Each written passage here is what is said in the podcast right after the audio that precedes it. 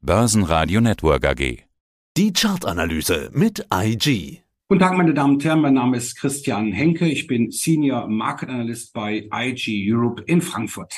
Und aus dem Börsenradiostudio grüßt Peter Heinrich. Grüß dich, Christian. Servus. Hallo. Heute ist 30. August 2023, der DAX und der August. Ja, der DAX war wieder bei der 16.000er Punkte-Marke.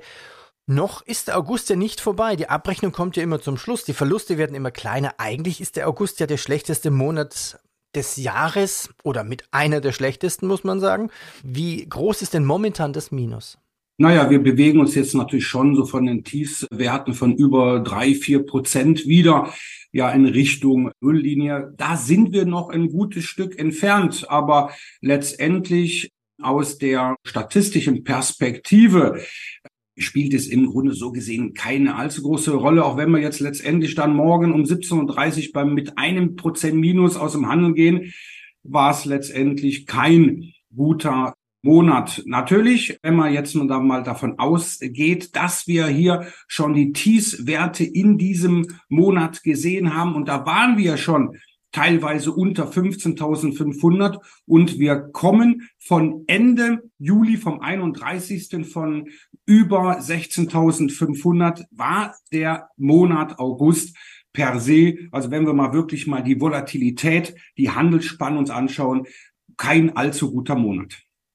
Wie sieht's denn da charttechnisch aus jetzt im DAX? Was sind wichtige Marken? Kann denn der DAX sogar ja, 15.000 erreichen. Jetzt kommt ja noch ein schlechter Monat, September, der kann sich ja richtig schlecht entwickeln.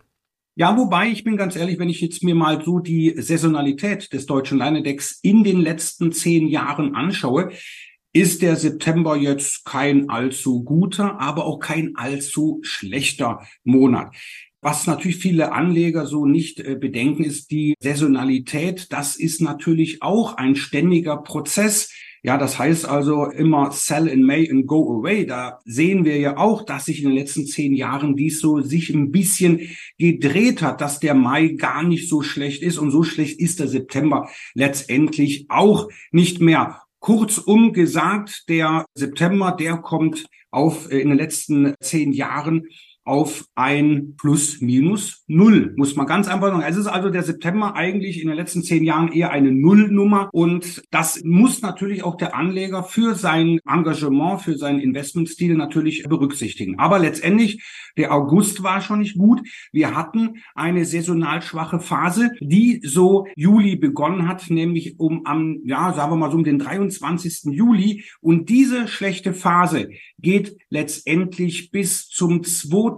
Oktober. Und da muss man ganz einfach sagen, das ist wirklich eine äußerst schlechte Zeit, wo der DAX über, ja sagen wir mal so rund vier Prozent im Durchschnitt äh, verloren hat. Also der September, da können wir vielleicht noch ein bisschen gegen uns, gegen den Trend äh, stemmen. Aber letztendlich die Sommerflaute, die gibt es statistisch betrachtet wirklich. Und die endet, wie gesagt, erst ja fast mit Beginn des Herbstes, nämlich mit dem 2. Oktober. Und ab dem 2. Oktober kommt dann die berühmte Herbstrallye?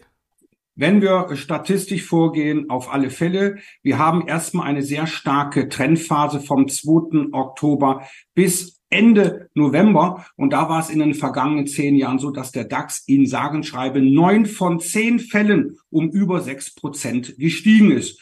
Dann haben wir dann auch mal eine kleine Durststrecke, die geht dann so bis äh, Mitte Dezember und dann kommt die eigentliche Jahresendrallye. Aber die nächste starke Trendphase, die ist, wie gesagt, in Deutschland vom 2. Oktober bis zum 25. November. Schauen wir auf Themen, die momentan aufploppen oder schon wieder weggeploppt sind. Wie so ein Pop-up Fenster am Computer. China, Immobilienkrise, Jugendarbeitslosigkeit, schwache Exporte. Ist das Thema China auch schon wieder durch an der Börse? Im positiven Sinne noch nicht. Die Regierung in Peking hat ja erst vor wenigen Tagen beschlossen, ja, Aktienengagements etwas attraktiver zu machen. Eine Steuer wurde diesbezüglich deutlich äh, gesenkt und das hat, bin ich ganz ehrlich, ein wenig überraschend natürlich schon den Aktienmärkten weltweit Rückendecken gegeben, weil ganz einfach bis dato die Nachrichten, ja, ich würde mal sagen, nicht allzu gut waren. Jerome Powell hat in Jackson Hole, also auf dem Notenbank-Treffen in den Rocky Mountains, doch eher für etwas Ernüchterung gesorgt, äh, was Christine Lagarde gesagt hat. Das war nicht allzu überraschend. Ja, auch dann noch einige chinesische oder chinesische Wirtschaftsdaten, die waren auch nicht so berauschend. Ja, und dann kam jetzt natürlich die Nachricht, dass man letztendlich die Talfahrt am Aktienmarkt, am heimischen Aktienmarkt stoppen will, indem man eine Ab, eine, eine Steuer halt senkt, kam natürlich zum richtigen Zeitpunkt. Ich bin ganz ehrlich, ich hatte so meine Zweifel, ob das nachhaltig ist. Die habe ich letztendlich immer noch, weil wir immer noch in einer sehr saisonal unsicheren Marktphase sind. Aber wir haben ja heute schon gesehen, an dem heutigen Tag, die 16.000 Punkte Marke war greifbar nahe. Natürlich klar, Einsprung darüber, das würde natürlich dem DAX unheimlich helfen. Schauen wir uns Einzelwerte an, ein bisschen Charttechnik und damit auch die Charts. Ich glaube, wir sollten mit Nvidia starten. Das ist ja gigantischer KI-Hypewert. Nvidia hat ja mit den jüngsten Quartalszahlen die eigenen Prognosen deutlich übertroffen. Aber tatsächlich hat der Aktienkurs seit Bekanntgabe der Zahlen sogar leicht verloren und nachgegeben. Wie viel Luft nach oben ist denn in der Aktie drin? Natürlich äh, sagen jetzt viele immer, oh, die Aktie ist ja schon so dermaßen gestiegen, da kann ja kaum noch Luft nach oben sein. Aber wenn ich mir natürlich anschaue, wie das jetzt beispielsweise im Juli war, wir hatten ja auch schon unlängst ähm, schon mal noch bessere Quartalzahlen gehabt und der Aktienkurs war ja damals nachbörslicher um über 10, 15 Prozent in die Höhe geschossen. Das hatten wir jetzt erst vor kurzem wieder. Die Quartalzahlen wieder ein Tick besser gegenüber den Prognosen und der Kurs ist nochmals über die 500 Dollar Marke geschossen. Charttechnisch und da schaue ich mir mal wirklich mal so, was für die Anleger sehr gut ist, mal so den Mittelfristchart in den Wochenchart an. Da sieht man sehr schön, dass wir es in der Vorwoche trotz dieser starken Quartalzahlen es nicht geschafft haben, einen wichtigen Widerstand, nämlich bei rund 481 US-Dollar zu überwinden. Das heißt zwar im Verlauf dieser Woche, aber nicht Ende der Woche. Und darum reden wir ja auch immer, wenn wir uns mit Charts beschäftigen, davon, dass so ein Widerstand auch nachhaltig auf Pluskursbasis, in diesem Fall auf Wochenschlusskursbasis, bezwungen werden muss. Das Kriterium das kann die Nvidia-Aktie diese Woche letztendlich nachholen. Wir liegen ja auch jetzt vorbörslich. IG stellt also auch die vorbörslichen Kurse bei 485 Dollar. Das heißt also am Freitagabend sollte die Aktie über 481 aus dem Handel gehen. Dann wäre die Party noch nicht vorbei. Dann könnten wir sogar in Richtung 530 gehen. Natürlich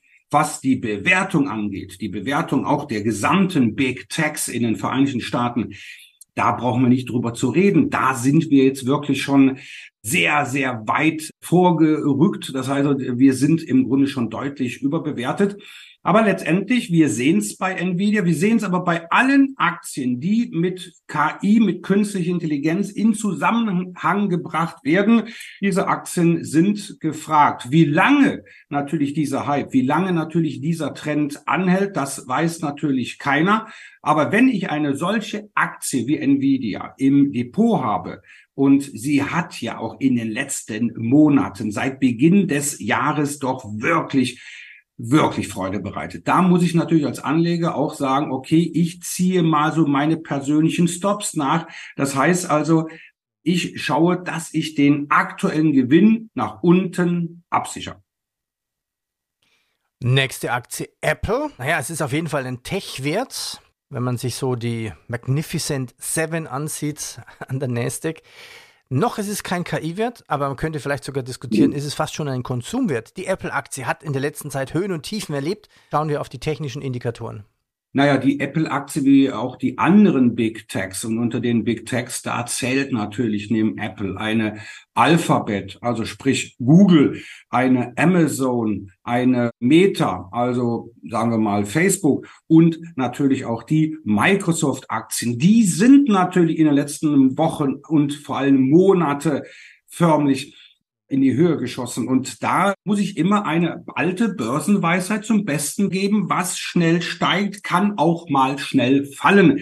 Mit anderen Worten, bei so einer Performance darf sich der Anleger nicht wundern, wenn es da mal zur Gewinnmitnahme kommt. Das haben wir jetzt bei der Apple-Aktie gesehen. Wir hatten jetzt hier ein ja, ein ehemaliger Widerstand, jetzt Unterstützung bei 182, 180, 182, eine sehr solide Unterstützung gehabt. Die wurde unterschritten. So kurz vor 170 haben aber die Anleger gesagt, äh, nee, also das war uns jetzt zu viel des Guten und steigen jetzt wieder peu peu ein. Das heißt also mit anderen Worten über 182 Dollar und da sind wir auch wieder vorbörslich über 184. Das sind im Grunde schon für, wieder für einige Investoren, für einige Anleger Kaufkurse, weil es kann dann relativ schnell wieder in Richtung des Hochs vom Juli, Mitte Juli dieses Jahres gehen und da waren wir knapp unter 200 Dollar. Also wir haben auch da wieder Luft nach oben. Die Korrektur bei der Apple-Aktie scheint äh, ja fast vorbei zu sein. Kommen wir auch zu typischen Konsumartikel Herstelleraktien. Konsum, naja, das geht immer. Das ist die Frage, ob das auch für Adidas gilt. Adidas ist das Konsum oder ist schon ein bisschen Luxuskonsum? Naja, ich würde jetzt sagen, Adidas ist noch Konsum. Ja, vielleicht jetzt nicht unbedingt Massenkonsum, natürlich schon teilweise im höherpreisigen Segment angesiedelt, aber es zählt laut dem Stock 600, den Indizes, immer noch als klassischer Konsumtitel. Und da muss man natürlich auch sagen, die Zeiten, ne, die schlechten Zeiten, ja, mit, mit zu hohen Lagerbeständen und natürlich auch die äh, sehr, sehr nachlassende Nachfrage. Die Zeit scheint erstmal vorbei zu sein. Ne? Im Tief bei rund 95 Euro. Seitdem hat sich der Wert mehr als verdoppelt. Und wenn wir uns das jetzt mal so charttechnisch anschauen, sieht es aktuell aber mal so richtig interessant aus. Wir haben so im Bereich so bei 186 Euro einen äh, Widerstand, der ist so hartnäckig wie Kruppstein. Darüber muss die Aktie kommen und dann wäre der Weg frei. Dann kann es aber auch mal locker wieder in Richtung 200, eher 215 Euro gehen. Ja, wenn wir bedenken, wir waren noch August 2021 bei 335 Euro. Also falls der Trend wieder nach oben zeigt, die Aktie hat Potenzial. Wie gesagt, jetzt 186. Dieser Widerstand muss fallen, damit wir dann endlich wieder wieder in den Aufwärtstrend kommen, beziehungsweise diese Hürde überwinden und wieder dann in Richtung 215 tendieren. Also wie gesagt, eine schöne Konsumaktie aus dem deutschen Lande. L'Oreal. Also ich brauche das so gut wie nicht, aber L'Oreal, die Nummer eins unter den Kosmetikherstellern. Wie ist das an der Börse? L'Oreal natürlich, da äh, wird vielleicht der Kurs die Höhe des Aktienkurses natürlich den einen oder anderen natürlich abschrecken, weil da sind wir schon bei über 400 Euro. Und das ist immer, Anleger mögen ja bekanntlich Aktien mit geringeren Preisen. Das ist eher so ein psychologischer Aspekt. Aber was wir natürlich sehen, ist auch, wir haben ja grundsätzlich immer eine sogenannte Sektoren Rotation. Es gibt also in eher in unsicheren Zeiten, da wären defensive Aktien sind gefragt. Dazu zählen auch die Konsumaktien. Und natürlich in Zeiten, naja, wo es wieder ein bisschen zyklischer äh, zugeht, das war ja auch zuletzt der Fall. Da äh, werden eher so Technologieaktien gefragt und eher so äh, die langweiligen oder als langweilig geltenden Konsumaktien eher gemieden. L'Oreal aktuell, da muss man ganz einfach sagen, von den Höchstwerten von über 440 Euro. Da hat man sich so ein bisschen zuletzt verabschiedet. Aber auch hier Obacht, der Wert kämpft sich zurück. Das heißt also über 408 das ist so eine Schlüsselmarke. Und dann, wenn wir dann noch über 418, sagen wir mal 420 gehen, davon sind wir auch nicht mehr so weit entfernt, dann ist die aktuelle Korrektur beendet. Es geht dann anschließend wieder in Richtung des Hochs bei 442. Also wie gesagt, auch hier ein sehr interessanter ja, und eine Aktie eines sehr interessanten Unternehmens, breit aufgestellt und natürlich gerade auch so im ja, Kosmetiksektor natürlich mit einer sehr starken Marktmacht. Und darum, wenn man ein diversifiziertes Depot haben möchte, da würde ich schon fast sagen, gehört eine L'Oreal mit dazu. Gehört auch eine, naja, sie ist wirklich Luxus, ne, die Aktie LVMH dazu? Wer oder vor allem natürlich die Zuschauerinnen, wer möchte natürlich nicht die Produkte haben, ja, die Handtaschen, teilweise auch natürlich Champagner. Im Vorfeld ja, unseres Gesprächs haben wir auch darüber geredet.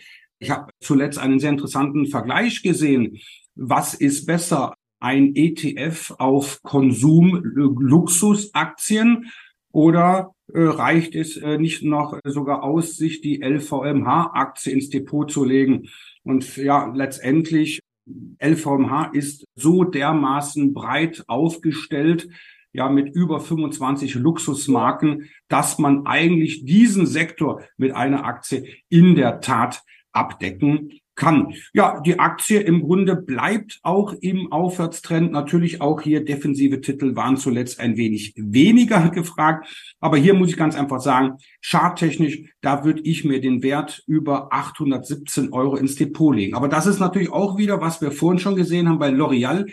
Aktien, die natürlich einen so hohen Kurs haben, da bin ich ganz ehrlich, wäre vielleicht mal vom Unternehmen so ein Aktiensplit vielleicht nicht so schlecht, weil das würde die Nachfrage nach der Aktie natürlich noch mehr erhöhen, weil, wie gesagt, psychologisch der Anleger doch gerne eher sich eine LVMH, sagen wir mal, von 80 oder 81 Euro ins Depot legt, als 807 Euro zu investieren.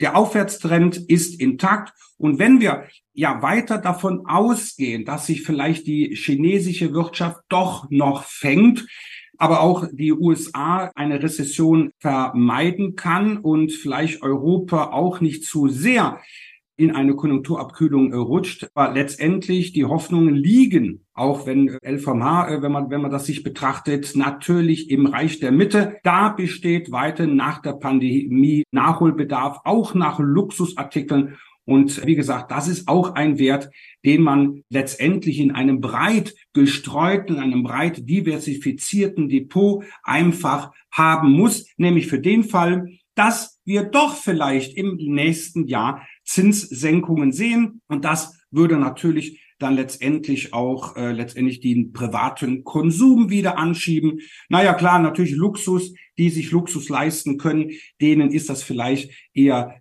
nicht so wichtig, wie gerade die Zinspolitik ist, aber letztendlich gerade in China kann ich mir sehr gut vorstellen, dass dann gerade LVMH von dem Geschäft im Reich der Mitte profitieren kann. Rollt den pinken Teppich aus. Barbie the Movie. Ja, ist ja fast ein kleiner Sommerhype im Kino. Hilft das der Mattel-Aktie? Auf alle Fälle. Also Mattel hat zuletzt natürlich davon sehr gut profitieren können. Und das ist natürlich ich glaube auch bei Mattel, ich glaube auch bei Warner Brothers, die ja letztendlich den Film auch produziert haben. Der Erfolg war, glaube ich, völlig unerwartet und äh, wir reden jetzt hier wirklich auch von Einnahmen. Da sind wir schon im Milliardenbereich. Ja, letztendlich der Mattel-Aktie, die können davon profitieren, weil plötzlich die Barbie-Puppe wieder in ist. Ja, und jeder möchte oder jede, jedes Kind oder viele Kinder möchten natürlich gerade jetzt wieder die Spielzeuge von Mattel haben. Der Aktie tut es wirklich sehr gut. Die Aktie charttechnisch im Aufwärtstrend. Da bin ich ganz ehrlich, hier wird es mich nicht wundern, wenn wir hier das Hoch bei gut 27 Dollar, wir stehen ungefähr so bei 21,90, also es ist noch Potenzial da, wenn wir dieses Hoch bei 27 Dollar dann noch mal sehen. Interessanter Wert, weil wir nämlich auch hier mal so, so die Nischensektoren natürlich mal, mal abdecken. Ja, weil das das ist ja nicht nur Konsum, das ist natürlich auch ein bisschen, ja, sagen wir mal Film, Entertainment. Ja, genauso gibt es auch interessante Aktien aus dem Bereich Spiele, Konsolen beziehungsweise Spiele, Software, die aktuell auch wieder so halbwegs interessant sind. Das sind natürlich so kleine Nischenaktien, die natürlich ein Depot durchaus äh, bereichern können. Christian, kennst du schon den Witz? Ein Mann will eine Barbie-Puppe für seine Tochter kaufen? Nein. also gut, ein Mann will eine Barbie-Puppe für seine Tochter kaufen, geht in den Laden und die Verkäuferin zeigt ihm dann verschiedene Modelle. Hier ist das Modell Barbie am Strand 1995. Hier Barbie im Pferdestall 1995. Hier Barbie mit ihren Freundinnen 1995. Und da nochmal Barbie mit ihrem Jeep. Und hier ist die geschiedene Barbie für 195,95. So, hey, Wieso ist die geschiedene Barbie denn so teuer? Naja, dazu gehört Kens Haus, Kens Wagen, Kens Pferde, Kens Aktiendepot. Genau, so ungefähr läuft es. Ich habe den Film selbst noch nicht gesehen. Ich befürchte, dass ich den Film mit meiner Frau schauen muss. Ja, das mache ich natürlich nur unter analytischen Gesichtspunkten, aber äh, letztendlich Fakt ist, ja, ob man den Film mag oder nicht, ob ja letztendlich ja der Sinn, der Film auch Sinn macht. Aber er ist gefragt weltweit. Die Warner Brothers und, und Mattel, die profitieren letztendlich davon, dass es wohl einer, wenn nicht sogar der Blockbuster 2023 werden könnte. Na dann wünsche dir einen schönen pinken Kinoabend. Ich danke dir. Vielen Dank. Das war der Podcast von IG. Das Börsenradio Nummer 1. Börsenradio Network AG.